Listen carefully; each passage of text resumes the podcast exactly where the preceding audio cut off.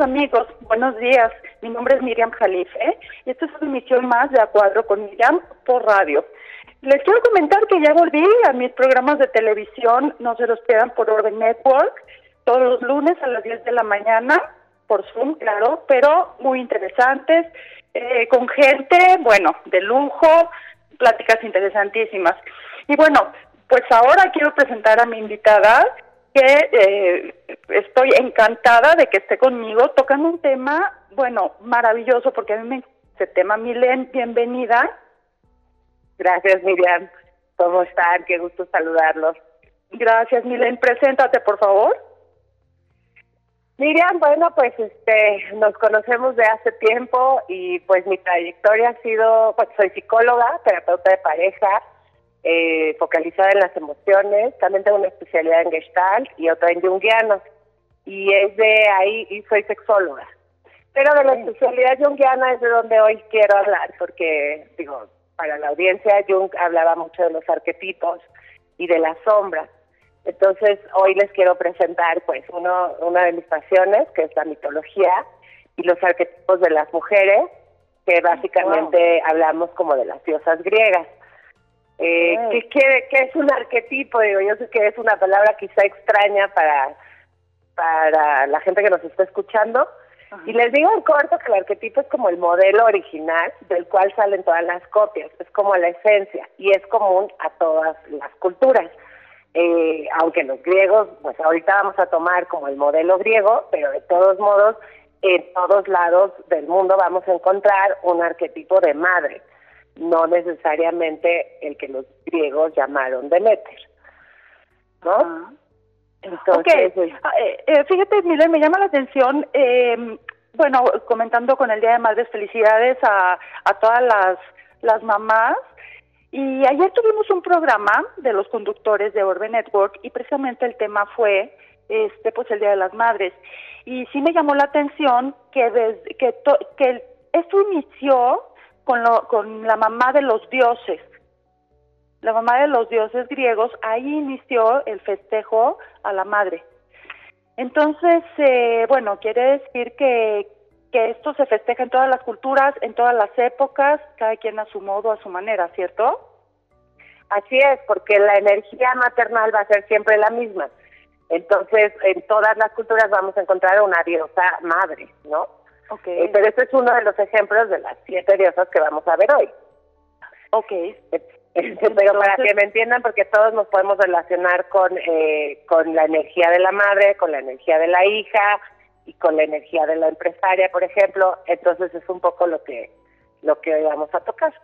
Y, y con la energía de la de la novia, de la amante, de, ¿no? Del amor, ¿cierto? Así es, así A ver, platícanos, Milen, por favor. Bueno, entonces, eh, pues tenemos siete, siete dioses. Cuando digo energía, no necesariamente nos estamos metiendo en cosas esotéricas, sino como en eh, actitudes o visiones que tenemos frente al mundo y que va a tener una serie de comportamientos, una serie de, de relaciones, eh, que va a tener, que se relaciona de cierta manera con los hombres, con sus hijos, con el trabajo, pero que siempre va a tener como la visión del arquetipo, o la visión de la madre, por ejemplo, o en su trabajo, si es la hija, pues se va a comportar como hija casi siempre, si es la, la liberal, que vamos a hablar de ella primero, que es Artemisa, pues va a ser, se va a comportar siempre de cierta manera. En donde la encontremos, va a tener características muy similares. Ok, porque ¿cómo era Artemisa? Ajá. Ah, bueno, la primera diosa es Artemisa. Artemisa es eh, liberal, es una mujer muy focalizada, donde pone el ojo, pone la flecha.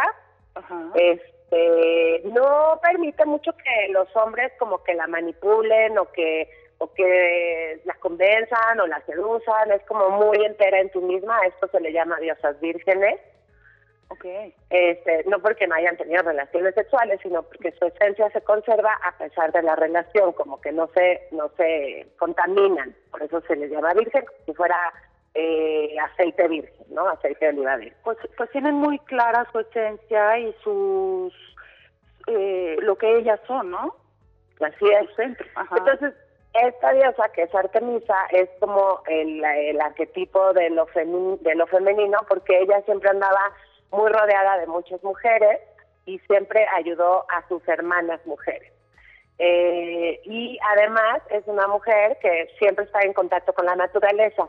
Esa es la persona que la vemos escalar una montaña, que le gusta eh, cruzar el mar, eh, que tiene como un amor especial por los animales, por la naturaleza, por las mujeres. O sea, protege demasiado, protege mucho sin ser maternal, sino más bien como una extraordinaria amiga. Aunque tiene una parte maternal. ¿Puede llegar a ser feminista? Sí, exacto. Es ese es el arquetipo de lo femenino. Justamente ahí hay un error en los en los camiones. Llaman el camión de las mujeres Atenea. Es completamente contrario al, al verdadero arquetipo de lo femenino de la feminista, que es Artemisa. Pero bueno, eh, no nos vamos a meter con, con esto. Eh, ¿qué, ¿Qué pasa con una mujer como Artemisa? Pues es una mujer fuerte que tiene muy claros sus objetivos y que va a perseguir su objetivo pase lo que pase. Eh, y está muy enfocada a metas, no tanto a relaciones. Entonces sus metas va a ser, por ejemplo, desde escribir un libro, escalar, escalar una montaña, este, iniciar un movimiento por los derechos de las personas. Y eh, entonces los, las relaciones no son, o sea, las relaciones de pareja no van a ser su fuerte. Pero no quiere decir que no pueda tener relaciones, ¿no? Ahora, siempre se va a relacionar con hombres que más o menos los ve como iguales, como, como su hermano gemelo. Ella tenía un gemelo en la mitología griega que era Apolo. Y er, eran como igual, fuertes, vigorosos. Eh, bueno, Apolo es un poco distinto, pero siempre compitiendo, el deporte, la aventura, le gusta siempre buscar cosas nuevas. Entonces, él, ella busca un buen compañero de vida, un amigo, un roommate, y pasársela bien y que la acompañe a hacer deporte, a salir a la naturaleza, en sus, en sus cosas, o sea, en sus innovaciones, en lo que le gusta explorar, es una gran exploradora del mundo. Okay. Y entonces, eh, ¿qué pasa con este tipo de mujeres cuando aterrizamos en la sexualidad? Pues pueden ser muy libres de su sexualidad, no, no tienen tanto, o sea, no van a tener complejos, se dejan llevar y abrirse, siempre y cuando se sientan igual a la otra persona. Si ella se siente en un, en un nivel, eh, digamos, por debajo, que está siendo eh, humillada o atacada, es capaz de matar a la otra persona. Bueno, matar es un decir, ¿no? Pero sí de humillar, de acribillar. Incluso en la mitología, eh, su competencia, su espíritu competitivo termina por eh, lastimar a su amante, aun cuando ella no lo pretende, ¿no? Fíjate, y también, también, perdón, por el otro lado, debe de ser muy difícil en todos los aspectos, muy difícil de complacer, porque si es una persona tan competitiva, tan preparada, con tanta fuerza interna, entonces tiene que ser alguien que esté a su nivel, alguien preparado, alguien con fuerza, alguien que sepa, ¿cierto? Por un lado, sí, tiene que ser alguien con la que ella se pueda medir, ¿no? O sea, así que le, que implique un reto una competencia, sí. Pero también está otro tipo, de hombres que tienen como endiosada a esta super mujer, que justamente es el arquetipo de Diana, la de la este la Amazona, ¿no? Ahorita que, que salió la película de la Mujer Maravilla, justamente la Mujer Maravilla es un ejemplo perfecto de Artemisa o de Diana la cazadora, porque Diana es para los romanos lo que Artemisa es para los griegos.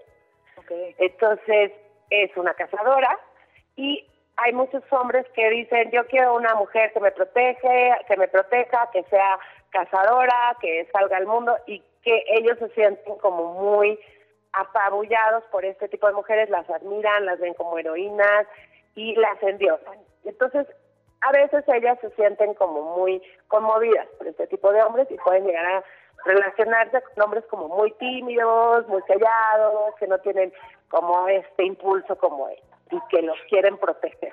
Y puede ser que, eh, perdóname, miren, puede ser que a los hombres les dé un poquito de miedo acercarse a este tipo de mujeres. Sí, mucho, bastante. bastante, pero también como tienen un lado amable y un lado, este, te digo que protegen mucho a los animales y a la naturaleza, las llegan a admirar mucho y, no necesariamente son duras, o sea, no ah, son despiadadas tampoco, o sea, todos, todos los arquetipos tienen su parte positiva y su parte de sombra. Entonces, si, si, esta mujer, tipo Artemisa, está bien desarrollada, bien equilibrada, eh, no, no, no asusta, ¿no? O sea, al pues contrario, qué divertido y es una mujer aventurera y que, por ejemplo, como madre va a ser eh, muy protectora, como si fuera una osa, ¿no? Que está protegiendo a sus cachorros, a sus osesnos.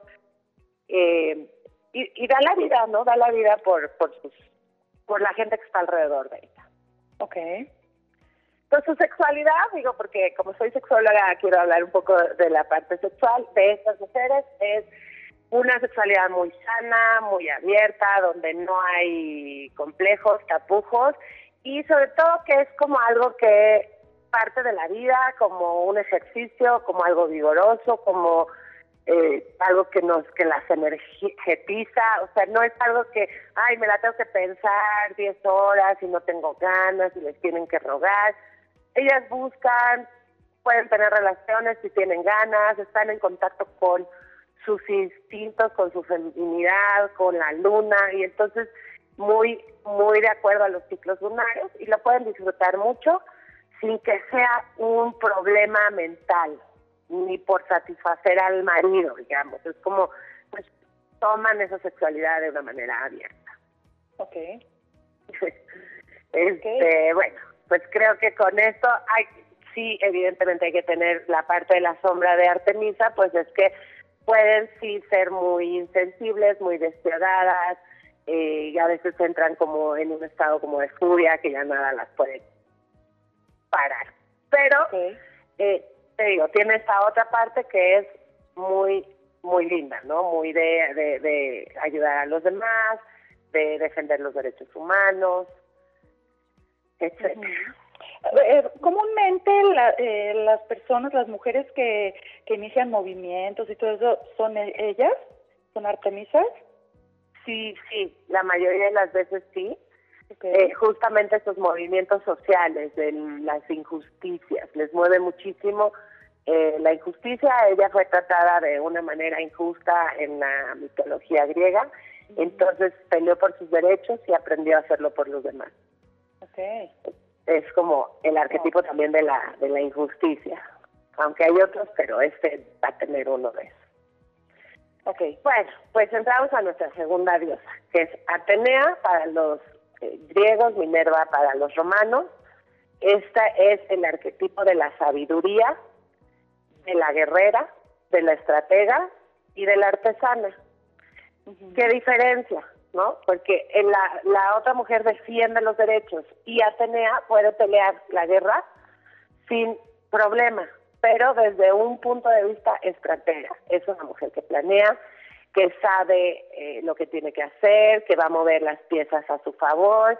No es que va a ir a pelear directamente con, con pistola a la guerra, pero le fascina el tema bélico sobre todo desde el lado de la estrategia, y es muchísimo más una diosa de ciudad. O sea, una mujer que se mueve perfectamente en una ciudad como, como el DF, llena de, gente, de, digamos, de, de las grandes metrópolis. Ajá. Eh, ¿Puede ser una política, por ejemplo? Una claro. Ajá. Claro, entonces cuando ves los camiones que dicen Atenea, pensaron como esta parte política, eh, y sí, es la que va a estar en la política, pero, pero no difícilmente del lado de los derechos humanos. Va a estar mucho más metida en la política de estratega, de ser, por ejemplo, una una de, ¿cómo se llama? Eh, de las que ayudan en las campañas, eh, o puede ser secretaria de gobernación, o, o sea, de verdad en política metida, pero no necesariamente por los derechos humanos. Sino que ganaron la batalla y ellas están hasta arriba en la cima del, del Olimpo, digamos, de la ciudad. O sea, no con una finalidad como la anterior, no, no como defendiendo a la naturaleza, defendiendo esto, sino por ellas mismas puede ser, le gustan las relaciones públicas, le gustan las estrategias, ¿no? Exactamente, exactamente, me lo entendiste perfecto.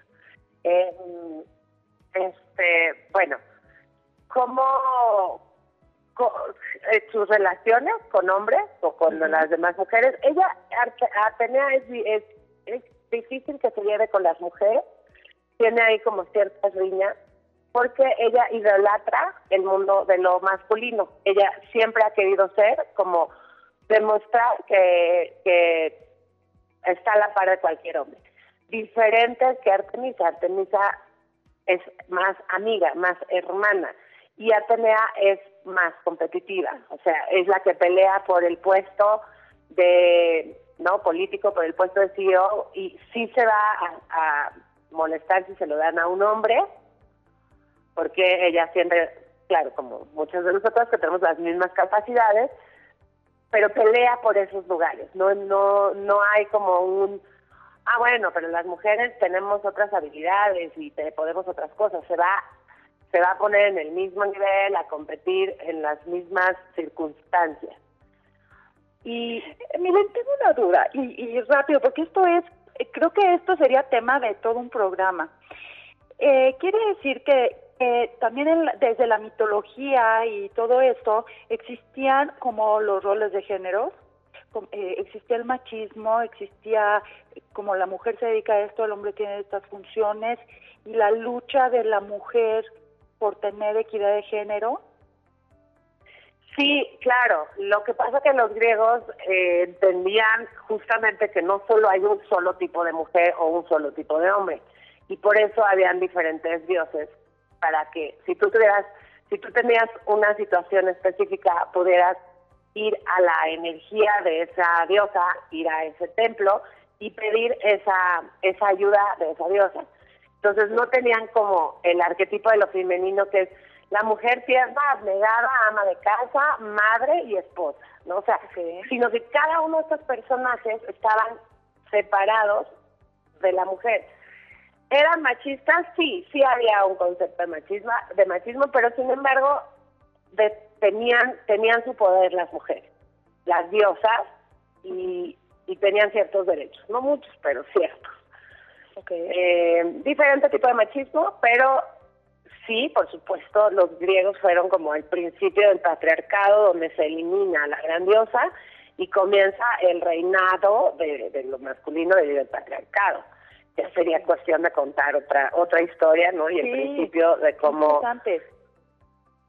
Zeus eh, invade eh, el poder y elimina todo lo femenino, de, de cierta manera. Ok. Entonces, pues, ¿cómo se relaciona Atenea? Atenea se va a relacionar con hombres mayores que admira, como su papá. Zeus nace de, perdón, Atenea nace de la cabeza de Zeus, Atenea es súper intelectual, difícilmente toca sus emociones y es como ir subiendo peldaños en la escala social, en la escala política, en la escala económica, eh, tiene este hambre de poder. Eh, y bueno, se junta con hombres poderosos, con hombres quizá mayores o que tienen un gran puesto y así se va como abriendo paso en su vida. Eh, otra vez, son mujeres de mucho éxito que logran lo que se proponen, eh, pero no va a ser como muy hermana de las mujeres.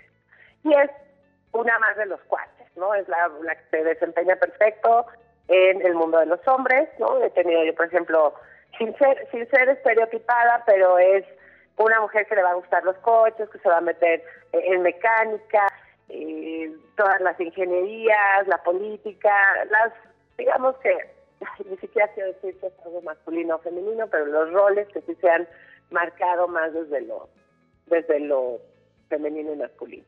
Okay. Su sexualidad de Atenea eh, no es muy apasionada, es como una buena estrategia, nuevamente tenemos muchas Ateneas en el mundo de la medicina, tiene mucho que ver con Atenea, y entonces eh, también tienen muy claro que la sexualidad es algo que nos da salud, no hay complejos, no tienen miedo de una sexualidad tampoco, pero no es su, su mayor eh, fuerte.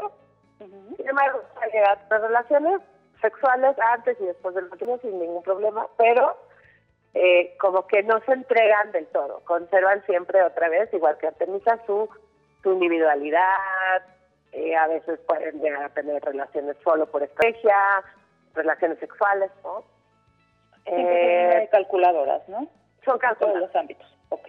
Sus matrimonios pueden durar mucho tiempo, no tienen ningún problema, eh, siempre y cuando sea un buen negocio, ¿no? Si, si hay una, un buen arreglo, un buen negocio, y pues si sienten amor, te digo, no son gente despiadada, nada más no son de las personas que más expresan sus emociones y van a ver las relaciones como parte de la vida, como algo que pues me conviene y que vale la pena conservar y en general eh, no son bélicas de explotar, de enojarse, eh, sabes, nunca van a azotar la puerta. Pueden llegar a ser las dominantes en una relación de pareja, ¿no? Sí. Okay. Sí y no, porque acuérdate que siempre le eligen hombres mucho más eh, a las que ellas admiran. Nunca, estas, estas sí de verdad no agarran a alguien que esté por debajo de ellas. Eh, a diferencia de Artemisa, ¿no? Esta sí tiene que ser un hombre mayor, un hombre que le implique eh, cierto respeto, cierto patriarcado, paternalidad, ¿no? Ajá. Eh, sin que se dejen apachurrar por ellos, no jamás. Pero se sienten a la par y como que las admiran. Es mucho el caso de la alumna con el maestro o la persona que se enamora de un hombre 15 años mayor que ella, eh, o la que se, se junta con el jefe, ¿no? Bueno. Pues esto, es eh, nuestra Atenea y pues como, ah, te digo que Atenea no es bélica y, generalmente va a buscar como tratados de paz y saben que mejor arreglemos dos, más vale un mal acuerdo que un, un mal arreglo que un buen pleito. Este, y es una mujer que es una gran artesana, que cuando no está en guerra o buscando una estrategia, estrategia puede tejer de una manera maravillosa o dedicarse mucho a las manualidades. Entonces eh, tienen una parte muy intelectual que no de conquistar, de voy a, voy hacia la cima, pero por el otro lado tienen esta otra parte que es como las grandes tejedoras, la gente que hace pues mesas de dulces de, de súper perfeccionista. O sea que la manualidad de lo que tenga que ver con, con las manos es es muy bien hecha. Ok. okay. Bueno, eh, entonces creo su sexualidad no hay más, no es muy apasionada, pero no tiene problemas. Bueno, el tercer arquetipo, que también es otra de las diosas vírgenes, pero vírgenes se acuerdan que conserva su, su personalidad, es Estia, aunque Estia justamente es mucho más callada, mucho más, mucho más hacia adentro. Este es el arquetipo de lo espiritual, es como la diosa del templo, la diosa del hogar, eh, justamente se le representaba con el fuego y nunca tuvo como una estatua tal cual. Entonces, pues es como que está, pero no está, como que este calor de hogar que es el centro de la casa, pero no necesariamente con esta eh, presencia poderosa como las dos anteriores, sino más desde una hoguera que emana su fuego a todo lo que la rodea. Es el pilar, el centro de la casa, que, que cuando entras a un, a un espacio de una estia, pues vas a sentir como, ay, qué rico, me encanta estar contigo, ya llegué a casa, ¿no? Ah, ok. Eh, está como presente en todos los templos, ¿no? Exacto, Exacto, y en todos los templos, en todos los hogares, tiene una presencia como mucho más general, pero no es eh, abulladora, ¿no? Es eh, como acogedora también. Eh, Milen, no sé si tenga algo que ver, pero sé que en la mayor parte de los templos, si, si no me equivoco, todos, de, de, cualquier creencia, hay fuego. ¿Siempre hay como fuego encendido? Sí, claro, es eso, ¿no? Es como el, tú ya llegaste, o sea, el, fuego, digo, tiene muchas representaciones, pero una de ellas es, aquí llegaste y aquí hay luz. Fíjate que antes en la antigüedad no había, no, no sabíamos a dónde, o sea, caminábamos en la oscuridad, entonces cuando veían una hoguera, pues era como, ah, ya llegué a un lugar donde hay luz, donde hay calor, donde puedo resguardarme. Y por eso es que, bueno, seguramente habrán otras otras interpretaciones de por qué hay fuego en los templos, pero esta es una de ellas. La luz y el calor y el aquí aquí vas a encontrar respuesta a todas sus preguntas también. ¿no? ¿Y cómo se reúne esta con su pareja? Ok, esta es un poquito, eh, al ser espiritual, también tiene como este eh, tendencia a ser más, más monja, más introspectiva, no va a salir a conquistar a un hombre, su sexualidad sí va a ser muchísimo más restringida, como que para nada tiene en su esquema la, digamos, el tema de la sexualidad, es como, no, lo espiritual, lo elevado, háblame de ser cosas. prejuiciosa? Puede ser prejuiciosa, sí, pero más que todo es, no me interesa. O sea, hay cosas mucho más eh, elevadas que la sexualidad. La sexualidad es algo muy mundano, muy carnal, muy físico, y como ella es muy espiritual, pues no le encuentra la relación entre espiritualidad y fisicalidad. Sin embargo, hay unas estias más desarrolladas que van a buscar como esta espiritualidad, como esta sexualidad a través de la espiritualidad, de una conexión intensa a donde pues estoy comulgando con mi pareja, pero a través de la pareja también con Dios, y entonces integran de una manera muy linda la, espiritualidad y la sexualidad. Pero tiene que ser una estia que haya aceptado la sexualidad en su vida. ¿Cuáles son sus tipos de pareja? Pues parejas que no la molesten mucho y que la dejen estar en casa. Entonces se buscan como a, a estos tipos de parejas que son muy callejeros, muy eh, fiesteros, muy de voy y vengo y piso la casa y vuelvo a irme. Sobre todo que siempre están metidos en negocios mm, por aquí, por allá, que les gusta como mucho el rollo de la comunicación y que no son muy caseros.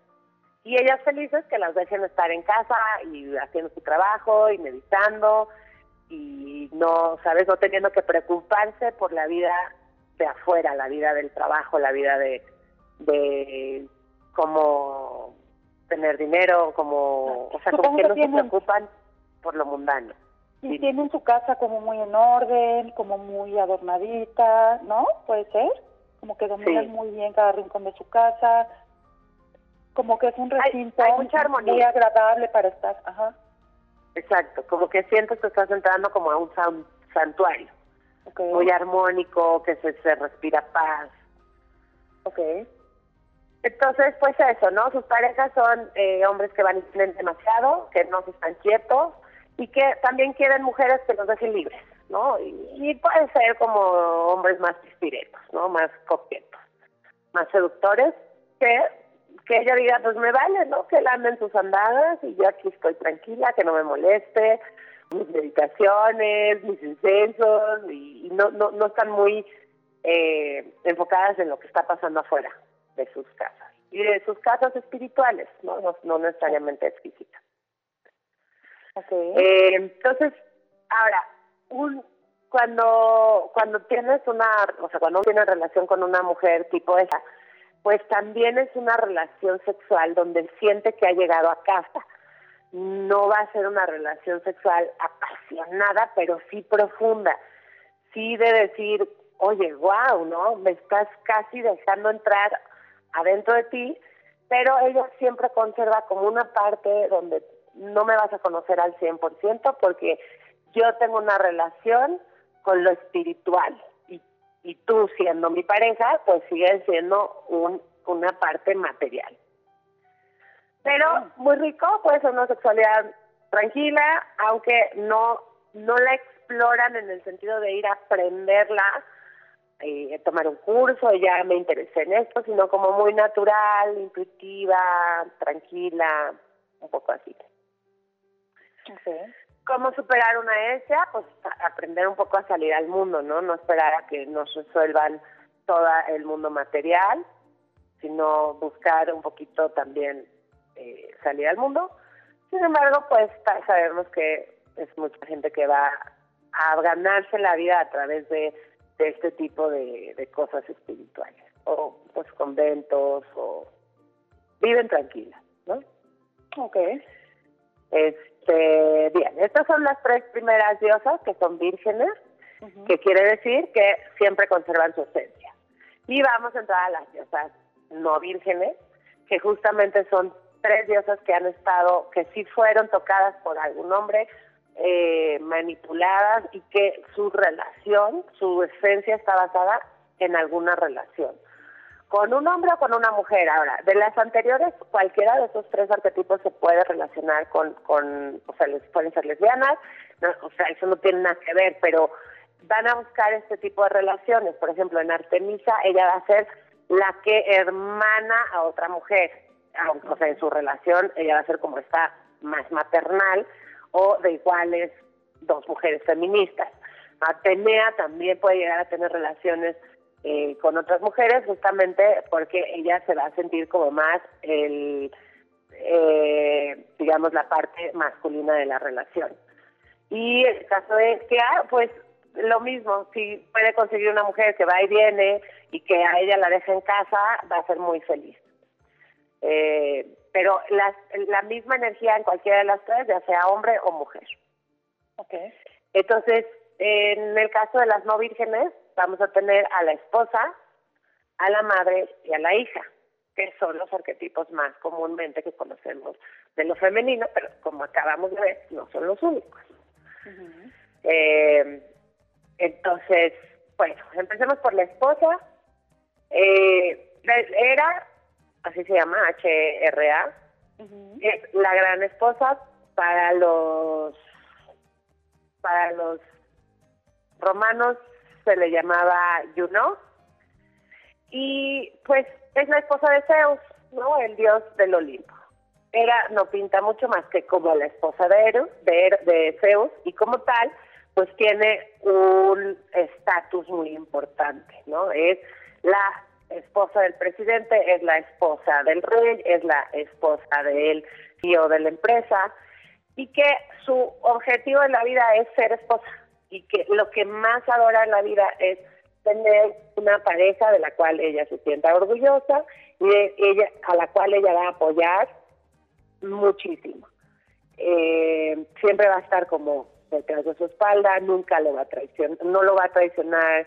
Eh, bueno, sí, sí lo puede llegar a traicionar, pero ahorita vamos a ver cómo. No, es extremadamente loca, sí, sí, sí, sí, más entonces todo el día va a estar cuidando a su esposo de y a dónde fuiste y cómo regresaste. Y sabemos que muchos de los hombres tipo feos pues van a ser muy mujeriegos. Entonces se la pasan mal. Estas mujeres se la pasan mal en sus vidas porque constantemente van a pensar que sus esposos las están engañando. sea cierto o no sea cierto, que como toda su identidad está basada en su relación pues es complicado entender que él tenga vida más allá de ella. Em, es la, la mujer que desde chica se quiere casar, que ya tenía planeado cómo va a ser su boda, el día más feliz de su vida es la boda, están constantemente buscando matrimonio, o sea, no es una mujer que va a vivir con un hombre si no hay un papelito. Va a estar eternamente frustrada si no se le declara y si no se le da el acta y el anillo de compromiso. No aceptan el, el trato de plano, van a, van a ir a buscar a, otro que sí se quiera casar con ellos. ¿Cómo es su sexualidad? Pues bastante buena, si, si superan como la parte, o sea, la sexualidad va a estar basada en complacer al esposo, porque no es algo que ellas lo tienen natural, pero al ser eh, al tener en su mente que el esposo hay que complacerlo, hay que atenderlo, hay que cuidarlo, pues también van a ser bastante eh, buenas en la cama, sexuales, siempre y cuando eh, su pareja les enseñe a abrirse. Si la pareja no les tiene paciencia, pues se van a sentir muy lastimadas porque sí quieren dar, pero no necesariamente saben cómo, porque no no son muy exploradoras, o sea, su base de la vida es que, que van a vivir eh, a través de, de, las vivencias de la pareja.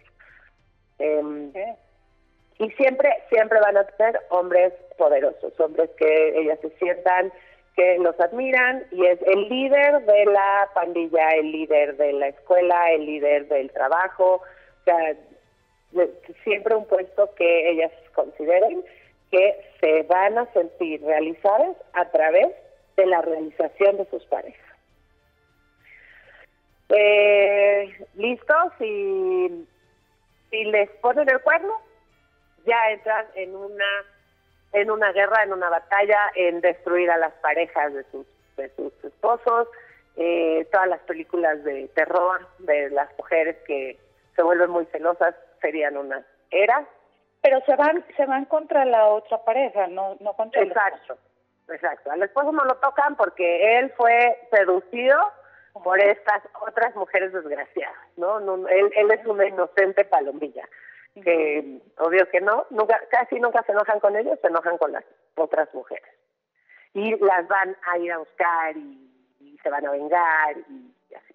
Ahora, por ejemplo, es tan importante la pareja para ellos, para ellas, que aunque tengan hijos, los, las, tienen sus hijos para, pues, formar esta familia, para cumplir con el rol de, de la esposa, pero si tienen que elegir entre los hijos y la, el esposo, siempre van a favorecer al esposo es al que le toca el mejor pedazo de carne, al que hay que atender, al que hay que tratar bien y los hijos hay que se aguanten. Eh, Es difícil para un hijo ser hijo de una era, porque a pesar de que parece ser una gran, ¿no? Que está muy al pendiente de la casa, pues es como tú no importas y me importa tu papá y tu papá va primero. Y de ahí se derivan muchísimas cosas. No, no quiero ahondar mucho porque nos faltan dos diosas y, y no quiero que se nos acabe el tiempo pero en la época moderna se da mucho eh, cuando cuando las mujeres tienen otra pareja, creo que es así, hijos de una pareja anterior y favorecen más a la pareja actual que a los hijos, aunque haya abusos por parte de estos, puede ser. Claro, eh, aunque los hijos se quejen, oye, mamá, tu esposo o tu pareja me hizo esto, y pues no lo creen, ¿no? Con tal de, de tener a su pareja, ¿cierto? Exacto, perfecto ejemplo, así es. Ok, nos faltan dos Mucho. Sí, vámonos tres, pero bueno, me voy rápido. Demeter es la diosa madre, la que protege, la que nutre, la que siempre está al pendiente de sus hijos. Eh, se casa justamente para tener hijos. ¿Qué, básicamente, Demeter, la diosa madre. Ok. Eh, básicamente, el día que tiene a sus tres hijos, termina la sexualidad de estas mujeres. Es el típico caso de los hombres que se quejan que el día que nacieron sus hijos, mi esposa se convirtió en mujer y nunca más volví, perdón, en madre y nunca más volví a saber de ella. Entonces, son las mamás de tiempo completo. Excelente, ¿no? Todas que es un gran arquetipo que tendremos que explicar con muchísima más calma, dado que estamos cerca del Día de las Madres que acaba de pasar eh, son grandes madres de sus, de sus parejas, los cuidan, los protegen, pero ya no hay una relación sexual, una relación de pareja, más siempre van a ser las mamás de sus parejas. De la edad que tengan, del tipo de hombres que tengan, eh, los van a proteger. Si una madre por alguna razón pierde a una a un hijo o a una hija, estas es se deprimen de una, bueno, todas, todas nos deprimiríamos, pero estos sí dejan de funcionar. O sea, ya no tienen manera de enfrentar al mundo y se les acaba la vida. eh, bueno, hay mucho que hablar de Demeter, de la diosa de la madre, pero vamos a las, es que me faltan dos, entonces me quiero apresurar un poco. La siguiente es Perséfone, que justamente es la hija de Demeter, y es súper protegida por mamá y nunca la deja salir al mundo. Entonces es la eterna niña, la eterna adolescente, la princesa, la doncella, la que no termina de madurar y que se va a sentir atraída por hombres tipo eh, maleantes y que muy probablemente terminan siendo raptadas o secuestradas de, de casa de los papás porque si por ellas fueran nunca se saldrían. Eh, eso está en la mitología, no voy a entrar mucho en detalle, pero eh, estas mujeres son sub, eh, bueno, en la mitología ella es raptada por Ares, el dios del inframundo. Y cuando llega al inframundo es cuando se empieza a convertir en esta persona como mística, profunda, digamos, barqueta, este, que tiene contacto con, eh, con el mundo de las almas, con lo esotérico, con, con el más allá, ¿no? Y que a través de eso se convierte en diosa del inframundo y puede ser una mujer muy, eh, muy mística, muy, ¿cómo se llama? Que, que, que, que nos intriga mucho, no sé cómo llamar esa palabra. Que sí, ahorita me viene y entonces sí, su sexualidad puede ser muy, muy apasionada, muy profunda, muy entregada, este, poco convencional y se entrega mucho siempre y cuando superen a la eterna niña. Si se quedan en la niña, no van a dejar que los toque, que las toquen, se sienten violadas, es como que reactivas, yo quiero, déjame en paz, tienen una, una, una actitud muy infantil, muy de mejor me regreso con mi mamá a vivir ante la primera agresión de, de su pareja, que claro, eh, nadie se debería quedar en una relación agresiva, pero son las que corren a casa de sus papás nuevamente a ser protegidas, ¿no? Ah, eh, no, si no despiertan a la parte profunda, se quedan como eternas niñas y no, no desarrollan una sexualidad muy abierta, aunque tenemos aquí a las lolitas, ¿no? A estas como que parecen siempre niñas y que sí pueden atraer a cierto tipo de hombres bastante maduros que les gusta como estas eh, mujeres niñas que son moldeables, que son adaptables, que son que las pueden hacer a su manera. Y pasan del poderío de la mamá al poderío del, del, del, esposo. Eh, pero sí juegan a la niña y saben que a través de este, de este rol como inocentón pueden conseguir muchas cosas. Entonces, tiene esta combinación de mujer, eh, te digo que no me viene esta palabra, mística, es que no es mística, pero sí es como de intriga, y geisha y niña y seductora, pero... Pero descendiente, ¿no? Puede ser. Sí, sí, muy dependiente. No, exacto. Estoy esperando que le resuelvan mucho. Y la eterna guerra entre mamá, entre el esposo y la mamá. O sea, como que son las que siempre están de, y tu mamá me dijo, y tu esposo me dijo, y nunca, eh, o sea, están siempre tratando de lidiar entre estos dos personajes en su vida. Oye, miren, y la que más me gusta. Creo que me una nada más, ¿no? sí, Afrodita. Ok, me encanta. Bueno, pues Afrodita es la diosa del amor, de la sexualidad, de la fertilidad, de la creatividad. Eh, esta diosa pues es virgen porque no nunca dependió de un hombre, pero es absurdamente que le llamemos virgen, fue la diosa que más relación tuvo eh, con más hombres, ¿no? Sexuales y de todo tipo. Afrodita es esta, esta mujer que a donde llega eh, parte, o sea, ¿cómo se dice? Aparte agua, todo el mundo la voltea a ver. Yo no sé si ustedes conocen a su locutora Miriam, pero es una auténtica Afrodita. ¡Ay, qué lindo! ¿No? Guapísima, cuando entra es, tiene esa, esa energía, ¿no? De, belleza. Eh, pues tienen su casa muy arreglada, siempre están enfocadas en la belleza, en la estética, en que se vea bonito, en arreglarse ellas, en arreglar a los demás. O sea, pueden ser excelentes estilistas, maquillistas, artistas, son muy, muy creativas. También encontramos aquí a todas estas personas que se encargan de, por ejemplo, eventos, ¿no? De decorar eventos, pero de una manera muy creativa, muy bonita. Eh, se pueden dedicar a cualquier profesión, pero generalmente profesiones que les reten en el área eh, creativa y artística. Sus relaciones con todo, no tiene ningún problema.